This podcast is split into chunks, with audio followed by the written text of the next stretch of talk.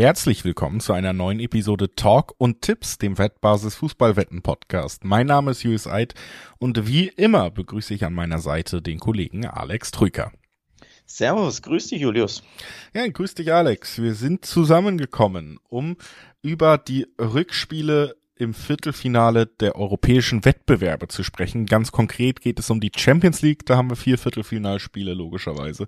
Und dasselbe dann am Donnerstagabend auch in der Euroleague. Wir gehen über alle diese acht Ausscheidungsspiele drüber hier in dieser Folge, wollen das auch direkt machen, aber natürlich trotzdem vorher nochmal ein paar kurze Hinweise. Sportwetten sind ab 18 und nicht für Minderjährige gedacht.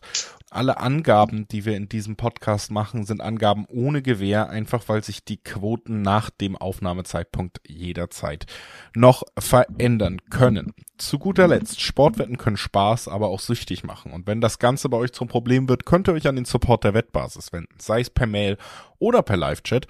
Oder ihr guckt mal bei spielen-mit-verantwortung.de vorbei. Auch da gibt es erste Hilfsangebote. Das wie immer unser Vorwort. Und wie immer wollen wir danach nicht so viel Zeit verlieren, sondern direkt in medias res gehen, wie man so schön sagt, ins Thema rein. Und das ist heute zuallererst natürlich die Champions League, die Viertelfinalspiele am Dienstag und Mittwoch. Natürlich starten wir da auch am Dienstag rein. Und da erwartet uns als erstes auf unserer Agenda das Duell zwischen Chelsea und Real Madrid. Und es ist eine der beiden Partien in diesem Champions League Viertelfinale, wo ich überhaupt keine Überraschung mehr erwarte. Real hat das Hinspiel gewonnen, wie wir es prognostiziert haben. Und Real wird ja. hier weiterkommen.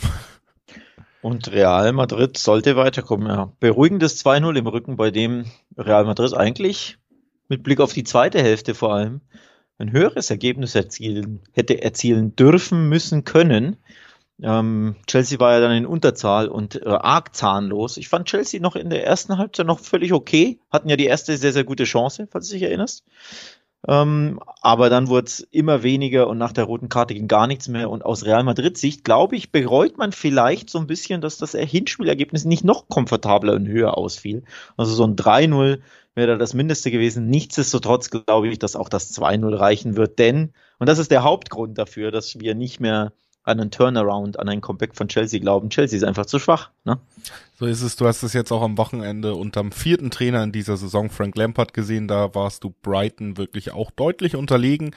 Muss man natürlich auch immer zu sagen, dass Brighton wirklich eine tolle Saison spielt. Trotzdem bei den Investitionen, die Chelsea getätigt hat, ist das natürlich immer ein bisschen deprimierend, ein solches Spiel da zu sehen in dieser Form. Und ich glaube, man kann zumindest ausschließen, dass es einen krassen Lampard-Effekt gibt, sondern dass dieses Team eben einfach nicht wirklich homogen zusammengestellt ist. Einspruch, den Lampard-Effekt gab es doch schon. Aber halt den negativen. Ja, kann man so sehen, wenn man möchte. Auf jeden Fall. Ja, vorher war es halt aber auch nicht so positiv, ne? Deswegen, äh, auf jeden Fall, äh, Chelsea schwächelt weiter und hat vor allen Dingen auch ganz, ganz große Probleme, Tore zu erzielen, ne? Und derer brauchen sie, um in 90 Minuten weiterzukommen, bräuchten sie davon drei. Das sehe ich überhaupt nicht. Und ich weiß auch nicht, wann Chelsea das letzte Mal drei Tore erzielt hat in dieser Saison. Dann ähm, kommt dazu, eben aber auch noch, dass Real Madrid natürlich clever genug ist und auch das Selbstbewusstsein hat, sich in diesem Wettbewerb nicht einen solchen Vorsprung aus der Hand zu nehmen. Also Real ist einfach einer der Vereine, die kommen sogar weiter, wenn sie in einer schlechten Ausgangssituation sind eigentlich jedes Jahr. In der guten Ausgangssituation sehe ich da wenig anbrennen. Es ist einfach auch keine, ja, keine Mannschaft, die im Moment richtig gut performt, die da alles raushauen wird. Das ist schwer vorstellbar. Frage ist natürlich trotzdem, was das fürs Dreiweg bedeutet, denn zum Beispiel ein Unentschieden würde ich überhaupt nicht ausschließen, denn das Real gerne auch mal nicht höher springt, als es muss. Und ein Unentschieden wäre hier ja völlig in Ordnung. Sogar mit einem Tor Rückstand rausgehen aus dem Spiel wäre auch noch völlig in Ordnung. Niemand bei Real Madrid wird unglücklich sein, wenn du weiter bist, egal wie, ne? Das gehört schon auch zur DNA da. Ja, ähm, nicht höher springen, als man muss. Tatsächlich ähm, gilt das sehr häufig für Real Madrid. In der Regel aber eher für die Liga. In der Champions League haben sie dann doch immer noch mehr Bock. Das ist ihr, ähm, ja, ihr Wettbewerb einfach. Da sind sie noch mal motivierter. Äh, ich habe gerade nachgeguckt, weil ich selber neugierig war. Das letzte Mal hat Chelsea äh, drei Tore am 11. März geschossen bei Leicester City. Also ist ein bisschen was her, fünf Wochen, ähm, um genau zu sein. Seitdem gab es aber in sechs Spielen keinen Sieg mehr. Und auch nur in zwei dieser sechs Spiele haben sie ein Tor geschossen. Also die Misere, die hält natürlich jetzt auch unter Lampard an und zuletzt äh, tut man sich da einfach sehr, sehr schwer, nicht nur mit dem Gewinn, sondern grundsätzlich mit dem Tore schießen. Das ist einfach sehr, sehr dünn. Du hast die unentschieden Quoten angesprochen. Ich muss ehrlich zugeben, beim Blick auf diesem Spiel ähm, und auf die Quoten ist mir die 240er, 250er Quote auf den Real Madrid Sieg sofort ins Auge gesprungen, weil ich die sehr, sehr lukrativ finde. Man sollte nicht vergessen, in England fühlt sich Real Madrid durchaus wohl. 5 zu 2 hat man bei Liverpool gewonnen. War das vergangenes Jahr, dass es dieses Matchup auch gab, Chelsea, äh, Real Madrid? Oder das Jahr davor? Auf jeden Fall im letzten Matchup hat ja Real Madrid auch bei Chelsea, ich meine, 3 zu 1 gewonnen. Also sie wissen einfach, wie man da die Engländer auskontert, vor allem im Umschaltspiel. Ne? Wenn, wenn die Engländer da das Spiel machen und Chelsea muss ja einfach auf Tore gehen, wird dann hinten Lücken lassen und dann Vinicius Benzema im Gegenstoß können das ausnutzen. Von daher finde ich tatsächlich hier erneut den Siegtipp auf Real Madrid sehr, sehr lukrativ, weil eben die Quoten so hoch sind. Also ich sage, Real Madrid gewinnt das erneut gegen ein enorm, enorm enttäuschendes Lampard Chelsea zu 250er Quoten. Top Sache für mich. Ja, kann ich nachvollziehen. Es ist auf jeden Fall, ja, einfach auch, weil Chelsea diese Saison so schwach ist, da völlig legitim, diesen Real Madrid-Tipp äh, zu nehmen und das werde ich dann tatsächlich auch am Ende tun und äh, würde sagen, lass uns direkt zum nächsten Spiel kommen. Da reden wir über das italienische Duell Neapel gegen AC Milan und zu meiner Überraschung dann doch so ein bisschen hat Milan es auch äh, nach dem Ligasieg, der ja noch ein bisschen deutlicher war, auch in der Champions League geschafft, Neapel zu bezwingen, 1 zu 0. Jetzt aber Heimspiel Neapel und meiner Meinung nach ist da wirklich alles offen. Also das finde ich super spannend. Dieses eine Tor, das sollte die Napoli auf jeden Fall noch nicht, äh, also noch nicht äh, irgendwie jegliche Hoffnung geraubt haben. Und sie haben die Klasse, auch mehrere Tore zu schießen, sind ja auch sehr offensiv stark. Auf der anderen Seite Milan jetzt zweimal auswärts und heim Liga und Champions League schon gezeigt, dass sie in Neapel können und auch in einer sehr guten Verfassung. Zwei sehr traditionsreiche Vereine. Äh, Habe ich tatsächlich Bock drauf. Habe ich auch Bock drauf. Ich glaube, das wird richtig kribbelig. Ähm, sicherlich kribbliger, als man es bei der Auslosung erwarten konnte, denn zum Zeitpunkt der Auslosung war ja Napoli das Überfliegerteam schlechthin in, nicht nur in Italien, sondern in ganz Europa, sind sie natürlich mit Blick auf die Tabelle weiterhin, aber eben nicht mehr mit Blick auf die Form, denn diese ist zuletzt eingebrochen. Ähm, das 0-4 in der Liga gegen Milan hatten wir ja schon in der letzten Podcast-Folge äh, besprochen. Dann gab es eben jetzt das 0-1 in der Champions League. Und auch am Wochenende konnte Napoli keinen, kein Selbstvertrauen tanken. Zu Hause ein schmuckloses, langweiliges, enttäuschendes 0 0 gegen Hellas Verona. Das ist der drittletzte und mögliche Absteiger in der Saison. Also keinerlei Selbstvertrauen, auch wieder nur 0-0. Ja, Form sehr, sehr schlecht. Generalprobe missglückt. Interessanterweise hat aber auch Milan den Schwung aus dem 1-0 äh, Champions League-Sieg gegen Napoli nicht mit in die Liga retten können. In Bologna gibt es auch nur ein 1 1. Also, ja, in bester Form sind beide Mannschaften nicht grundsätzlich, aber so ein Heimsieg Neapel, so ein knapper und dann dauert es ein bisschen länger, das kann man sich natürlich sehr, sehr gut vorstellen. Also ich, klar, ich erwarte auch wie du ein sehr, sehr kribbeliges, sehr, sehr umkämpftes Spiel mit äh, ungewissem Ausgang, ehrlich gesagt. Ja, also Verlängerung ist tatsächlich auch so ein Gefühl, was ich auf den ersten Blick so drin habe. Das würde bedeuten, dass Neapel zu Hause mit einem Torunterschied gewinnt. Ähm, und das ist tatsächlich eine Sache, die ich mir gut vorstellen kann. Also ich sehe beide Mannschaften gerade, wie gesagt, auch Neapel hat so ein bisschen diesen Rausch verloren, jetzt auch zweimal gegen Milan gezeigt, dass sie sich da schwer tun. Also da jetzt davon auszugehen, dass die hier auch mit mehreren Toren Unterschied sich direkt in 90 Minuten in, ins Halbfinale schießen, das wäre mir zu unsicher, dass aber Neapel die Verlängerung schafft und damit zumindest ja auch der Dreiweg-Tipp safe wäre, dass Neapel gewinnt. Das kann ich mir sehr gut vorstellen. Ich würde es auch cool finden, wenn so ein emotional, wie gesagt, traditionsreiches Italien-Duell, wenn es dann wirklich auch on the edge geht, bis an den letzten Rand der möglichen Spielzeit oder vielleicht sogar darüber hinaus. Und das ist ein Gefühl, was ich wirklich auch bei diesem Spiel habe. Du wirst auch ähm, bei den Fans in Neapel natürlich eine unfassbare Atmosphäre haben. Ihr Team muss gewinnen, um es überhaupt in die Verlängerung zu schaffen. Es ist ein sagenumwobenes Stadion, ein sagenumwobener Verein auch. Ähm, nee, äh, Milan hat ja auch wahnsinnig vorgelegt, was Fan-Choreos angeht im Hinspiel. Auch das war schon beeindruckend und ich erwarte eine ähnliche Atmosphäre jetzt im Diego Maradona Stadion in Neapel. Also ich ähm, glaube tatsächlich, das kann auch nochmal einen kleinen Einfluss drauf haben. Und tatsächlich, wer ist mein Tipp, dass, dass Neapel hier im Dreiweg gewinnt? Äh, und zwar ziemlich sicher mit einem Torunterschied dann eher. Also Handicap würde ich mich jetzt fernhalten, dass sie direkt weiterkommen, würde das ja bedeuten. Ich würde sagen, es geht in die Verlängerung und das bedeutet, Neapel gewinnt. Ja, ähm, man kann ja auch wunderschön tippen, dass Napoli mit einem Torunterschied gewinnt. Ne? Dann gibt's interessantere Quoten, denn der Dreiweg-Tipp, der ist mir nicht so lukrativ. 1,75 ist da der Quotenschnitt. Da hätte ich zum Beispiel ein bisschen was Höheres erwartet, mit Blick eben auf das Hinspielergebnis, mit Blick auf die jüngste Form Neapels, die nicht mehr so gut ist, mit Blick auf die zwei Niederlagen gegen Milan.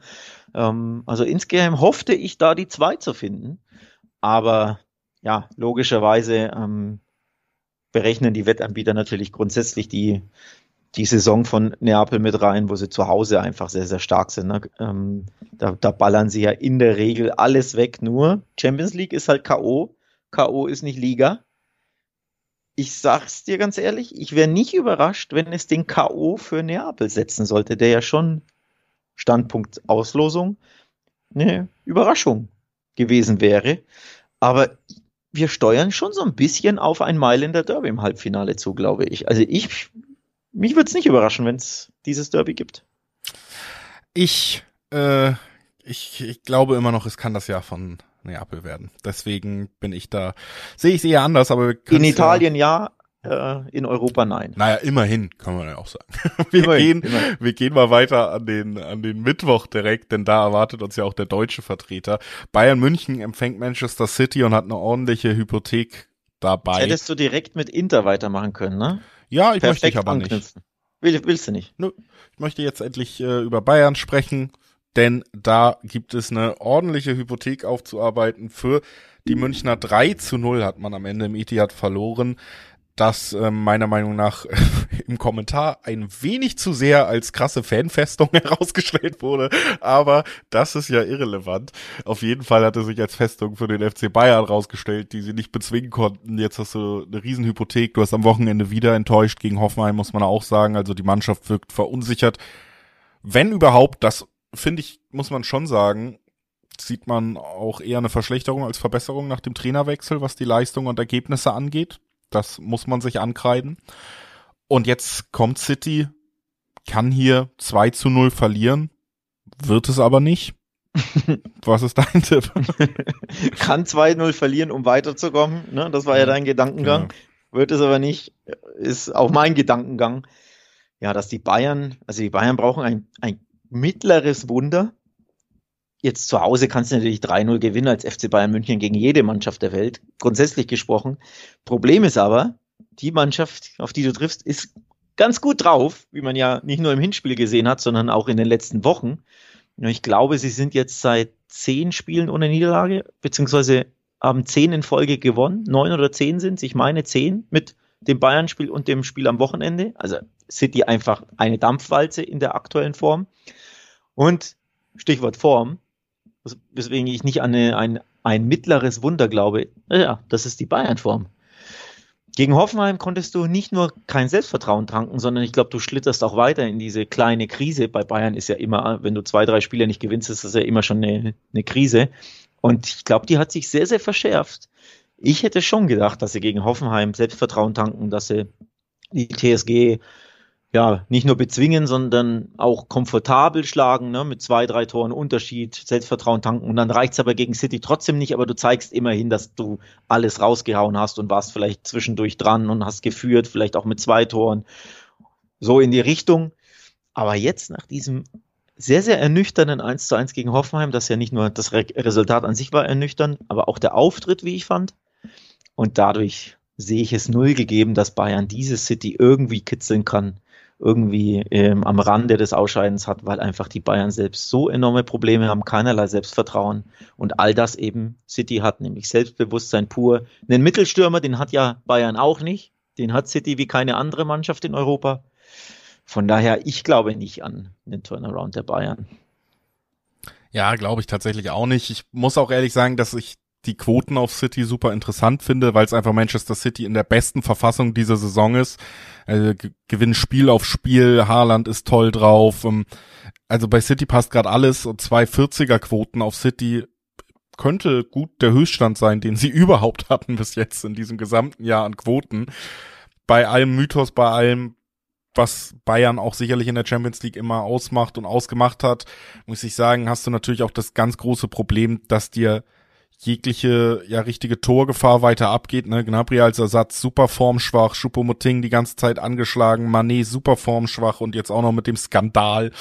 Ähm, das, das ist halt auch eine schlechte Ausgangslage, um davon auszugehen, dass Bayern jetzt zwei, drei Tore überhaupt erzielen kann. Und ich glaube, die braucht's, um überhaupt einen Sieg zu haben. Denn City über 90 Minuten unter Kontrolle zu haben, das hast du auch im Hinspiel gesehen, das gelingt dann eben nicht. Das gelingt fast keiner Mannschaft. Und wenn City halbwegs effektiv ist, Haaland ist super effektiv, dann werden die hier Tore erzielen. Also, dass beide Mannschaften treffen, ist für mich eigentlich gesetzt. Und das ist für mich tatsächlich eine gute Nachricht auch für einen City-Sieg aus der Sicht. Denn wenn beide Mannschaften treffen, dann trifft City aus meiner Sicht öfter als Bayern ohne jegliche Sturmgefahr.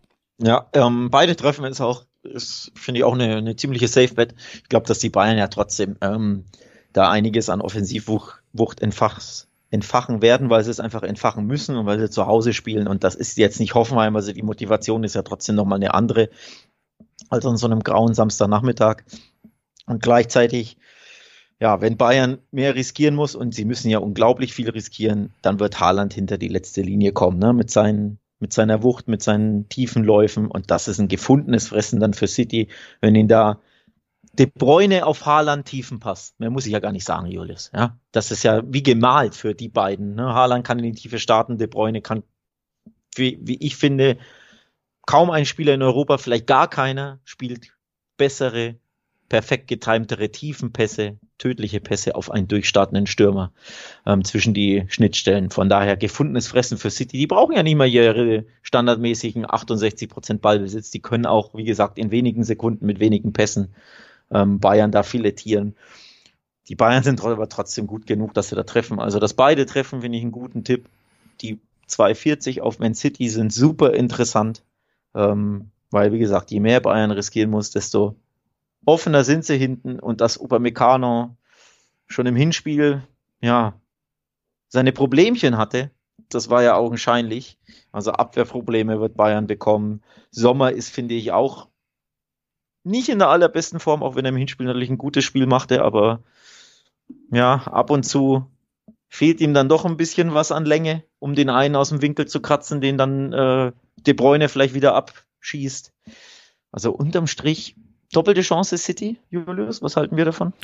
Ja, doppelte Chance City finde ich sehr, sehr guter Tipp auf jeden Fall, weil wir, ähm, also Manchester City verliert ist äh, eigentlich immer der riskantere Tipp als alles andere, was möglich ist, wenn Manchester City mitspielt.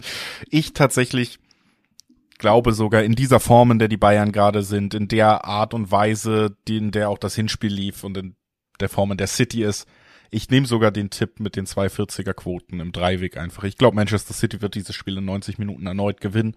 Wäre natürlich schon eine Schmach für Bayern, beide Spiele zu verlieren. Ja, gut, aber wird trotzdem passieren.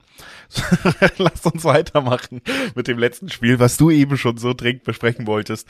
Inter empfängt Benfica und gegen unsere Erwartungen hat Benfica sich das Leben da im Hinspiel schon deutlich schwerer gemacht für dieses Rückspiel, als wir erwartet haben. Wir haben ja beide gedacht, die können auf jeden Fall gut mitspielen. Haben sie eigentlich auch. haben sie eigentlich auch. Trotzdem hat Inter 2 zu 0 auswärts gewonnen. Und das ist für mich eine ähnlich schwere Hypothek aus Benfica-Sicht, als die die Bayern fast schon hat. Denn dass man jetzt Inter zu Hause mit mindestens zwei Toren besiegt, das, äh, das ist für mich schwer vorstellbar. Also Inter hatte einfach einen riesigen Schritt Richtung Halbfinale gemacht. Ja, absolut. Und deswegen sage ich ja, ich habe im Gefühl, wir können dieses Mailänder Derby bekommen, weil Inter einfach dieses grandiose Hinspielergebnis ähm, eingefahren hat. Es war ein Duell auf Augenhöhe, wie ich fand. Ich habe das Spiel nebenbei laufen lassen in voller Länge.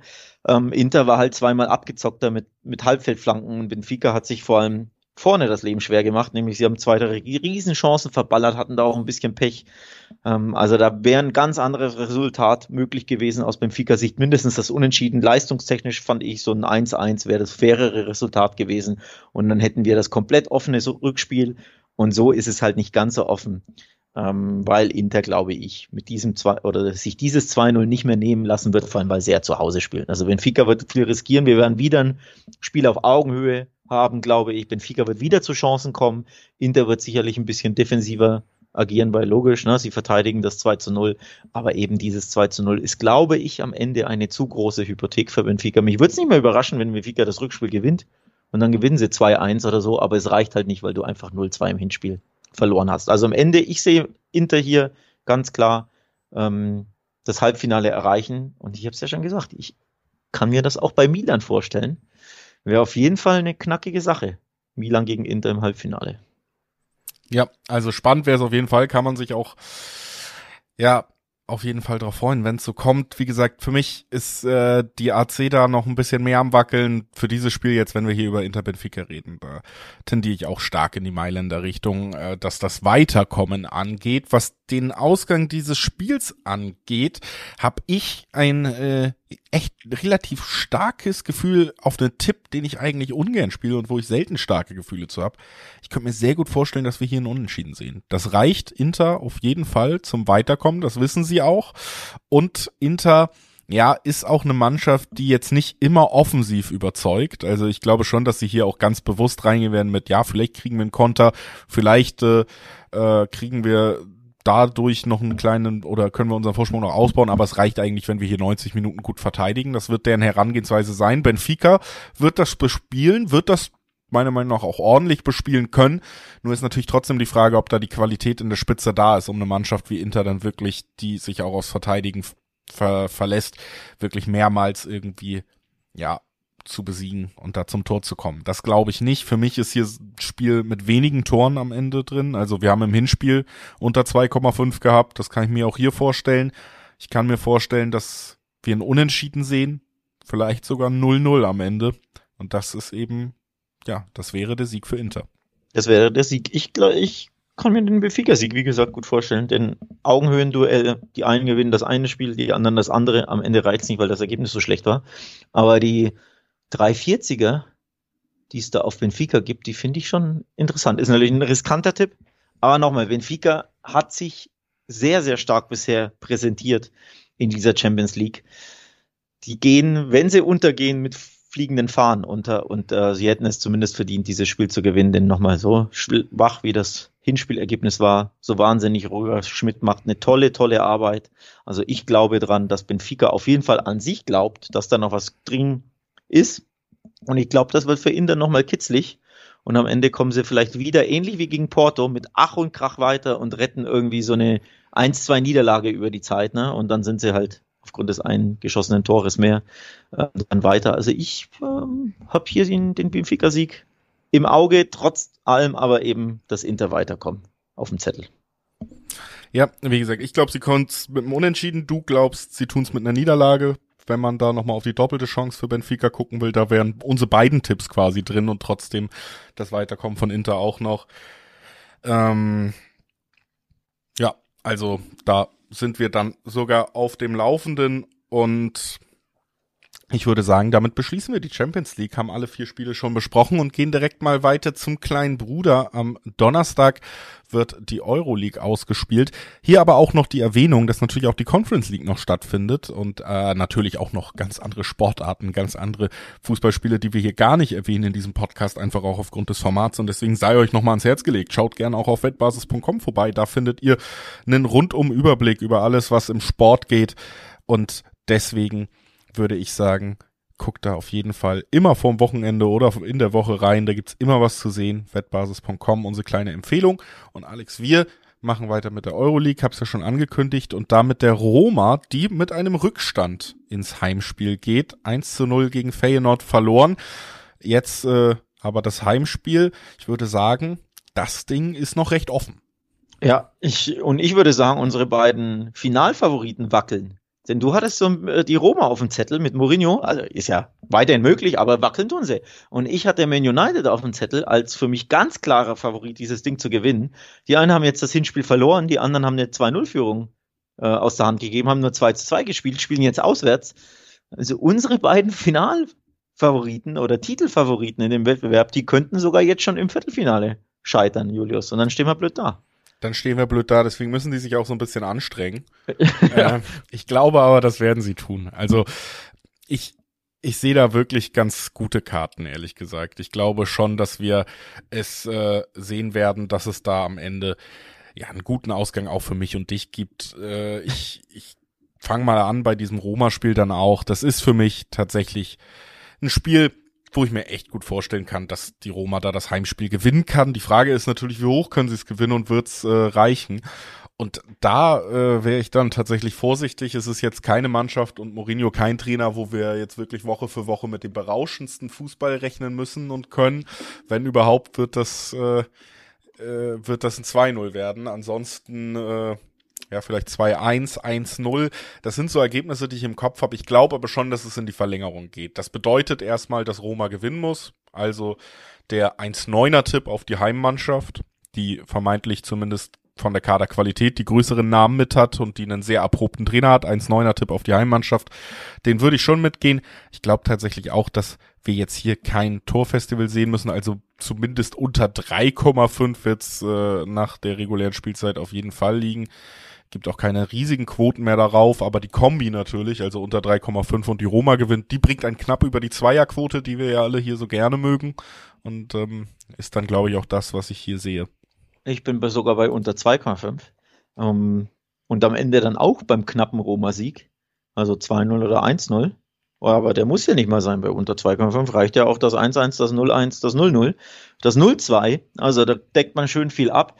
Ja, warum äh, grundsätzlich wenig Tore jetzt nicht nur, weil das Hinspiel äh, 0-1 noch ausgegangen ist und nicht nur, weil es eine Mourinho-Mannschaft ist. Die Roma hat in der Liga, in der Serie A, nur neun Gegentore zu Hause kassiert in 15 Spielen. Also da ist Mourinho-mäßig die Defensive einfach sehr, sehr stark. Das ist die beste Heimdefensive der kompletten Serie A zusammen äh, mit Inter. Die haben auch nur neun Gegentore. Und selbst haben sie aber auch nur 23 Tore geschossen zu Hause. Das ist von den Top 6, Top 7 Teams die niedrigste Ausbeute an Heimtoren. Also wirklich ein bisschen Mourinho-mäßig, ne? Du merkst schon, wir steuern hier meiner Meinung nach wahrscheinlich auf ein 1-0 der Roma zu und dann auf Verlängerung. Das habe ich so im Gefühl, um ehrlich zu sein.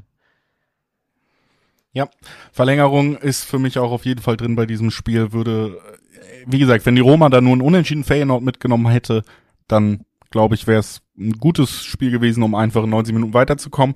Aber so müssen wir ein bisschen zittern und natürlich wir auch ein bisschen dann, dass einer unserer Favoriten quasi weiterkommt, vor allen Dingen ich. Und äh, ich würde sagen, weiterkommen ist jetzt das Stichwort. Lass uns direkt mal über die Leverkusener sprechen. Da geht's gegen Royal Union Saint-Gilloise und die haben erneut nach dem Weiterkommen gegen Union Berlin bewiesen, dass man sie doch mehr auf dem Zettel haben sollte, als ich es auch vom Hinspiel getan habe. Ich habe gedacht, Leverkusen wird das zu Hause auf jeden Fall gewinnen, gute Ausgangslage haben für das Rückspiel. Jetzt ist es ein Unentschieden und natürlich das Auswärtsspiel und ein Leverkusen. Ja, das jetzt in der eigenen Vereinsgeschichte nicht immer damit auffiel, nur positive Erlebnisse in K.O.-Spielen mitzunehmen. Aber in Monaco haben sie uns Lügen gestraft. Denn da haben wir gesagt, ja, wenn du das Heimspiel gegen Monaco verlierst, was willst denn du dann, dann gegen Mon in Monaco reißen? Und da haben sie Nervenstärke bewiesen und da haben sie Moral bewiesen und da haben sie bewiesen, dass sie uns nicht nur Lügen strafen, sondern auch im Elfmeterschießen weiterkommen können, was jetzt auch nicht unbedingt historisch gesehen Leverkusener Stärke ist. Also ein bisschen Moral brauchst du jetzt auch. Du hast natürlich jetzt das Hinspiel nicht verloren, aber auch das 1-1 war sehr, sehr enttäuschend. Auch ich hatte da klar Leverkusen auf dem Zettel. Ähm, auch in der Liga in Wolfsburg, ich habe das Spiel gestern gesehen, das war wirklich ein enorm fades 0 zu 0. Also da war gar nichts los. Also irgendwie so ein bisschen, ja, diese Offensivwucht der letzten Wochen haben sie da ein bisschen verloren. Zweimal in Folge jetzt enttäuscht. Ich weiß nicht, ob es so weitergeht. Ich würde jetzt sagen, es wird mal wieder Zeit, dass äh, Xabi Alonso da die, die richtigen Worte findet an Diaby, Frimpong, Asmun und Co., denn es benötigt einen Sieg in Belgien. Ja, also das äh, Ding bei Leverkusen ist natürlich, dass man, ähm, du sagst, es wird mal wieder Zeit, die richtigen Worte zu finden. Ich finde, man hat eigentlich eine herausragende Rückrunde gespielt. Also es wird vielleicht sogar ein bisschen Zeit, weil wir kennen das im Fußball, eine herausragende Form hält nicht ewig an. Und ich glaube, das ist das, was wir jetzt gerade sehen. Leverkusen hat ja unfassbar Boden gut gemacht. Ne? Wir reden über eine Mannschaft, die teils auf den Abstiegsrängen stand in der Hinrunde noch unter Seoane und die jetzt einen sehr, sehr guten Stand hat auf jeden Fall Euroleague noch zu spielen. Ähm, also da hat man wirklich richtig Boden gut gemacht, gerade in dieser Rückrunde, hat eine lange Siegesserie gehabt in der Bundesliga. Jetzt äh, ja, bricht man wieder so ein bisschen Einrichtungssaisonende. Es gibt immer diese, diese Phasen im Fußball, kaum eine Mannschaft, die in derselben Verfassung über eine Saison spielt, in der Historie dieses Spiels, und das gilt sicherlich vielleicht sogar noch mehr als für alle anderen Vereine für Leverkusen. Äh, ist natürlich nicht so cool, dass du in deinem Europa League Run jetzt immer noch oder mitten in diesen K.O.-Spielen diese Form verlierst, denn da ist sie wichtiger noch als in der Liga von Wochenende zu Wochenende gesehen. Es ist ein wenig despektierlich, so zu tun, als wäre Royal Union nach allem, was wir jetzt gesehen haben, allein in den drei Spielen gegen deutsche Vertreter keine Herausforderung. Trotzdem, ja, fällt es mir schwer, nicht auf die Mannschaft mit dem 20-fachen Marktwert zu tippen in solchen Duellen am Ende. Und das ist nun mal Leverkusen und das sind immer noch zwei Zehner, zwei Elferquoten, die wir im Schnitt auf die Leverkusener kriegen. Und dann vielleicht einfach ja doch ein bisschen die Hoffnung, Mensch, äh, es muss sich nicht alles immer und immer wieder wiederholen. Vielleicht hat Leverkusen tatsächlich auch mal in einem Pokalwettbewerb am Ende ein gutes Ende für sich parat. Ich bin ein bisschen hin und her gerissen. Ähm, ich wünsche mir natürlich aus deutscher Sicht das gute Ende und äh, blicke dann auch auf die Zweierquoten und habe natürlich auch Lust, das zu tippen, aber auch aus, aus Wunschgründen, also aus, ja, Befangenheit ein bisschen, weil ich sage, ja, die deutsche Mannschaft, die eigentlich der klare Favorit ist, die muss sich doch jetzt durchsetzen. Auf der anderen Seite ziehe ich wirklich jeden Hut davor, was äh, Royal Union bisher in der Europa League geschafft hat, wie sie auch Union Berlin rausgeworfen haben, ähm, dass sie so weit gekommen sind. Und ich kann mir vorstellen, dass dieses kleine belgische Märchen wirklich noch weitergeht. Und sollte es weitergehen, gäbe es beim Heimsieg drei 50er Quoten. Und die finde ich dann auch so dermaßen spannend. Und ich habe sie ja auch gegen Union Berlin zu Hause gesehen. Das war wirklich eine Angriffswucht, die sie da entfasst, entfacht haben. Und sie haben mit ultra Selbstvertrauen gespielt und haben sich was zugetraut und haben den deutschen Vertreter, der in der Bundesliga noch mal besser in der Tabelle dasteht als Leverkusen, da wirklich überrumpelt. Und mit diesem äh, mit Blick auf dieses Spiel im Hinterkopf kann ich mir vorstellen, dass hier Royal Union auch Leverkusen überrumpelt, die wie gesagt jetzt zuletzt ja die Form ein bisschen verloren haben. Also in Wolfsburg war das sehr sehr dünn. Ich bin also, wie du merkst, hin und her gerissen zwischen die Belgier gewinnen das zu 3,50er Quoten oder die Werkself gewinnt das zu 2,10er Quoten. Gut, das steht sich jetzt gegenüber, da musst du ja, dich entscheiden. Ähm, ich habe ja meine Entscheidung schon gesagt, ich glaube tatsächlich Leverkusen schafft zwei Zehnerquoten auf die Mannschaft mit dem qualitativ hochwertigeren Kader, mit einem Trainer, der gut angekommen ist, mit einer insgesamt immer noch guten Form und vor allen Dingen guten Siegesserie, damit auch Selbstbewusstsein. Ich glaube, Bayer kann das machen. Bayer kann das machen, sagst sehr gut. Ich guck mal auf die, weil das waren jetzt die Dreiwegquoten, auf das Wer kommt weiter, auf den Wer kommt weiter Tipp, den finde ich dahingehend spannend ähm, dass hier die Belgier eine 240 haben und dafür müssen sie ja nicht mal gewinnen. Ne? Du kannst ja kannst ja sagen, ja, mit dem Unentschieden, dann geht's in Verlängerung, dann mit dem Elfmeterschießen. Ja, also wenn es in die Verlängerung geht, tippe ich auch, auch nicht auf Leverkusen. Wa warum? Warum? Ja, weil warum? das, da, äh, Leverkusen, Elfmeterschießen und so, das, das sind so Geschichten da. In Monaco, in Monaco. Ja, ich weiß, sie haben den Geist so ein bisschen besiegt, aber es schwebt noch zu sehr darüber. Also, wenn Also zweimal gewinnt Leverkusen nicht im Elfmeterschießen hintereinander in einem Wettbewerb in einer Saison da. Da wäre ich bei dir. Wenn sie ausscheiden, das ist ein guter Tipp, wie ich finde, dass man sagt hier, man, man nimmt äh, den Tipp, dass äh, Saint-Gillois weiterkommt, egal wie, weil wenn es in die Verlängerung geht, dann kommen die Belgier weiter, weil nochmal macht Leverkusen nicht so einen nervenstarken Eindruck. Ja. Dann, dann wird es wieder Zeit für das typische Leverkusen, das knapp dran ist, dass du als Favorit dann irgendwie ausscheidet gegen eine kleinere Mannschaft, weil sie einfach ja die Nervenstärke dann nicht haben und vielleicht der eine Elfmeter dann doch am Pfosten landet, ne, oder übers Tor geht. Das kann ich mir auch, jetzt wo du sagst, ja, why not? Dann habe ich ja dir hoffentlich doch noch geholfen, einen Tipp zu finden. Das freut ja, aber mich. nicht den, den ich mir wünsche. Ich ne? Nervenstärke ist natürlich auch eine gute Überleitung, denn äh, wir sprechen über Sevilla, die Mannschaft, die diesen Wettbewerb beherrscht wie keine andere. Und über Manchester United, die wir und vor allen Dingen du als Titelfavoriten in diesem Jahr gesehen hast, haben eigentlich im Hinspiel auch größtenteils so gespielt und dann in einem, ja, Fußball fördert wirklich die abstrusesten Geschichten voran, haben sie einfach nochmal schnell zwei Eigentore geschossen, damit das Ganze doch noch mit einem 2-2 und super spannend ins Rückspiel geht, ne? Ja, ähm, das war schon sehr, sehr interessant. Da siehst du mal, was passieren kann, wenn eine Mannschaft an sich glaubt. Ähm, also mit Blick auf Sevilla jetzt, da gab es ja den Trainerwechsel. Mendy Libar ist neuer, neuer Coach geworden vor, wann war es jetzt ungefähr, vier, fünf Spielen. Ähm, und plötzlich glaubt die Mannschaft wieder und hat sehr, sehr wichtige Resultate eingefahren. Hat jetzt, hat bei äh, Cardis, man steckte ja mitten im Abstiegskampf, haben ein Duell auf Augenhöhe bei Cardis, bei einem anderen Abstiegskandidaten gewonnen, haben dann ähm, das 2 zu 2 bei Man United nach Rückstand erzielt, sind da zurückgekommen, haben jetzt am Wochenende beim FC Valencia gewonnen, ein weiteres Abstiegs- Mini-Endspiel. Also da ist die Mentalität, die Moral zurück bei der Mannschaft. Fußballerisch ist das nicht immer so prickelnd. Also sie sind weiterhin stark limitiert, aber die Moral und die Mentalität sind zurück und man glaubt wieder an sich und dann kannst du auch, wenn du an dich glaubst, zwei Eigentore auswärts nach 0 zu 2 im Old Trafford erzwingen, die natürlich, so ehrlich muss man sein, natürlich Dusel waren, hoch 10, vor allem dieses Maguire-Eigentor, ne, wo ihm der Ball ins Gesicht geköpft wird. Der Ball wäre einfach vier Meter neben das Tor gegangen und dann plätschert er da links rein. Also natürlich war da unfassbar Dusel dabei, aber eben, du kannst das Glück halt auch erzwingen, wenn du an dich glaubst. Und aktuell glaubt Sevilla an sich. Und deswegen muss ich hier ein bisschen meinen Tipp natürlich revidieren. Ja, United ist weiterhin der Favorit, aber wenn Sevilla an sich glaubt und jetzt ein Heimspiel hat und hier ja, vor ausverkauftem Haus spielt im Sanchez Pizjuan und die so richtig Rabatz machen, die Andalusier auf den Rängen, dann kann es sehr unbequem werden für United beim Team der Europa League schlechthin.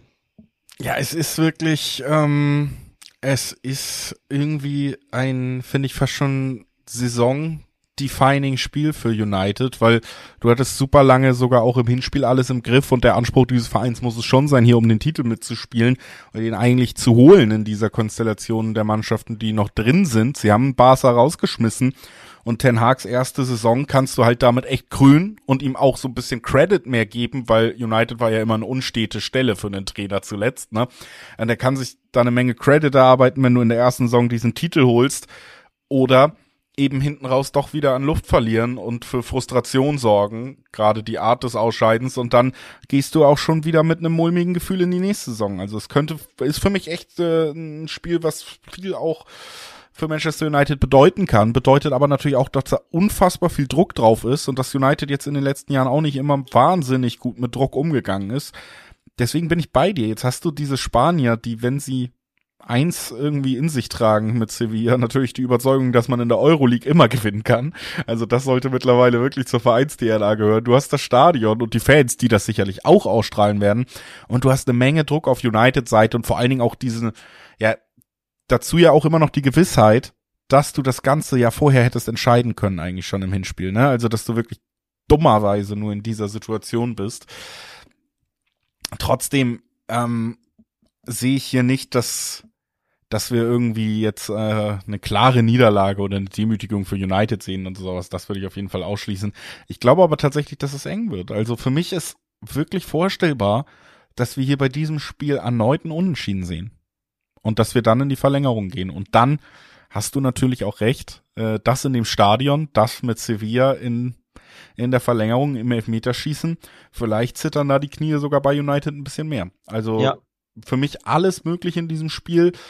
Und vor allen Dingen super gut möglich, dass es länger als 90 Minuten geht. Unentschieden Tipps bringen drei 60er Quoten. Das ist so der normale Unentschieden Quotenschnitt auch, ne? Und da bin ich tatsächlich bei diesem Spiel äh, sehr interessiert an diesem Tipp auch.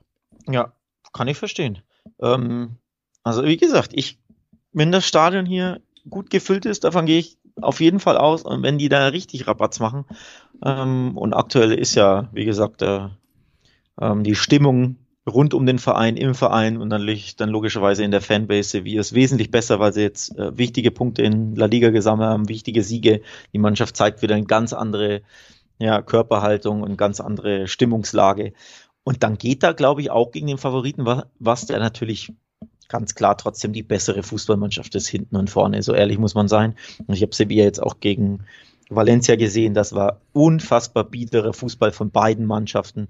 Und dann gab es ein Dusel-Tor nach einer Ecke, so ein Ping-Pong-Ding.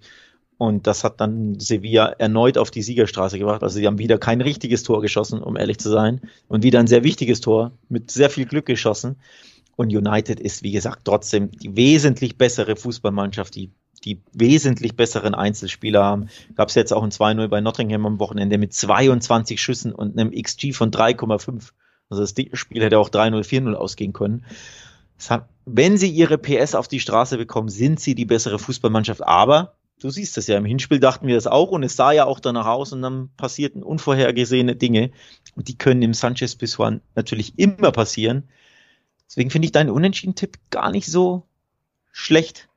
Weil ich mir sehr, sehr unsicher bin, weil, ja, Sevilla in der Europa League. Mehr muss ich ja nicht sagen, ne? Da passieren einfach immer wieder seltsame Dinge. Und ja. zack, bist du raus als Man United und weiß nicht warum. Ja, es ist nicht immer, nicht immer folgerichtig, wenn man sich nicht entscheiden kann, unentschieden zu tippen. Aber in diesem Fall finde ich schon irgendwie. Also es fühlt sich für mich sehr stark so an. Und dann würde ich sagen, auch äh, wenn du mir da als natürlich äh, absoluter Spanien-Experte nicht widersprichst, dann bin ich da vielleicht auch nicht auf der falschesten Spur. Wir wollen diesen Podcast abschließen mit dem letzten Viertelfinale in der Euroleague. Sporting empfängt Juventus. Juventus hat exakt das gemacht, was wir auch in diesem Podcast hervorgesagt haben. Also da nochmal Lob an uns beide. Äh, unspektakulär 1 zu 0 zu Hause gewonnen. Also das haben wir wirklich genau so prognostiziert mal. Ähm, das kann man schon erwähnen. Und jetzt äh, natürlich schon die Frage, ob Sporting das auswärts drehen kann. Und für mich ist das hier tatsächlich ja, die größte Unentschieden-Folge meiner Podcast-Karriere wahrscheinlich. Aber für mich ist das hier ein Spiel, was aus meiner Sicht sehr gut am Ende 0-0 ausgehen könnte. Wenn Juventus es zu Hause schafft, zu verteidigen und ein Tor zu erzielen, schaffen sie es auswärts zumindest zu verteidigen. Es reicht ihnen ja auch. Und für mich ist hier wirklich unter 2,5, vielleicht sogar unter 1,5, denn mein Ergebnistipp ist hier 0-0 und äh, unentschieden und Juventus kommt weiter. Und wir müssen nicht drüber reden, dass sie sich das großartig spielerisch verdient haben. Das ist mein Tipp. Ja, und ich kann verstehen, wo der, der Tipp herkommt. Denn äh, mit Blick auf die Auswärtstabelle in der Serie A fällt auf, dass Juventus nur in 15 Spielen 13 Tore geschossen hat und nur 13 Tore kassiert hat. Also da passiert immer wieder ziemlich wenig. Ähm, und deswegen macht es natürlich Sinn, wenn sie ihr 1-0 hier da schon haben, dass sie dann das 0-0 über die Zeit retten. Kann ich mir, kann ich mir gut vorstellen. Also auf jeden Fall durch sind sie hier noch lange nicht. Noch lange nicht, denn auch das ist ähm, auffällig mit Blick auf die Auswärtstabelle. Von 15 Gastspielen hat Juve 6 verloren in der Fremde in Italien.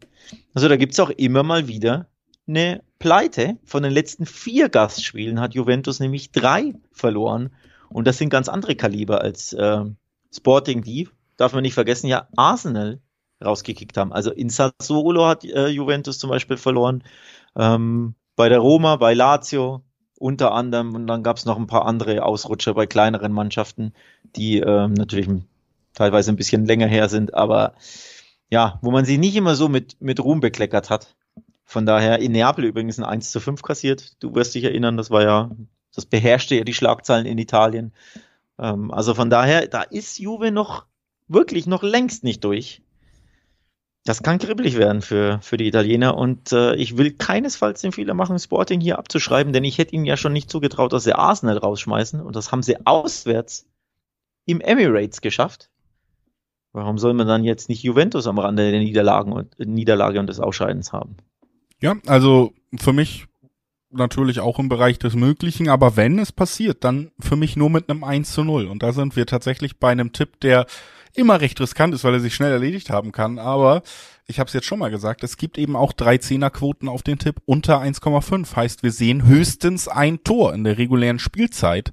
Wenn das für Sporting fällt, dann geht's in die Verlängerung und dann haben sie sicherlich auch Chancen. Wenn das für Juventus fällt, ist das Ding durch oder es fällt einfach gar keins und Juventus freut sich, dass ihr Plan hier mit einem 0-0 vom Feld zu gehen einfach aufgegangen ist. Also für mich unter 1,5 und das ist wirklich, glaube ich, das erste Mal, dass ich diesen Tipp überhaupt abgebe in der Podcast-Geschichte. Auch nicht so uninteressant. Auch nicht uninteressant, nee, definitiv nicht. Äh, ich bin mir tatsächlich nicht sicher, wer hier weiterkommt. Ich, ja, Juventus überzeugt in Europa seit, seit Jahren nicht. Und Sporting hat es einfach auch immer mal wieder im Petto, dass sie, dass sie für eine Überraschung sorgen. Also wenn du, wenn du Arsenal rausschmeißt, dann könntest du auch Juventus rausschmeißen. Ähm, also ganz ehrlich, wenn hier wenn hier ähm, United ausscheidet und Juve sich durchmogelt, ist dann Juve unser Favorit in dem Wettbewerb oder setzen wir dann alles auf Sevilla, weil sie die, diese Europa League so lieben? Wahrscheinlich, ne?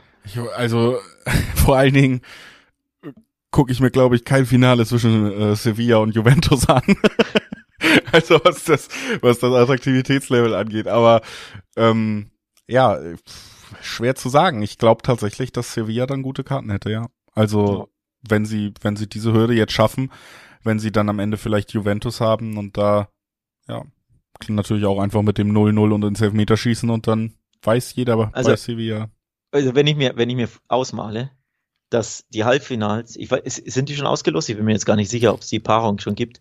Aber wenn Roma, Royal Union Saint-Gillois, Sevilla und Juve im Halbfinale stehen, dann werden das eher unansehnliche Spiele, fürchte ich. Und dann können wir in der nächsten Podcast-Besprechung die under 2,5 Tipps hier aber reihenweise auspacken. Ja, also und so dann eigentlich auch schon sagen, äh, guckt schon mal, falls, sobald man aufs Finale tippen kann, auch. Also da dann Definitiv. ja auch. Ähm, Gut, damit sind wir am Ende dieses Podcasts angekommen. Wir sprechen über Spiele, die vielleicht mehr Tore versprechen, schon am Donnerstag, denn da sprechen wir natürlich über den nächsten Bundesligaspieltag. Da gibt's auch noch ein bisschen was aufzuarbeiten und bis dahin kann ich vielleicht auch drüber sprechen, ohne mich zu sehr aufzuregen. Aber das war's erstmal für den Montag. Viertelfinale Champions League, Viertelfinale Euroleague. Alles für euch besprochen. Wir hoffen, ihr hattet Spaß. Wir hören uns am Donnerstag. Ciao und schöne Fußballwoche.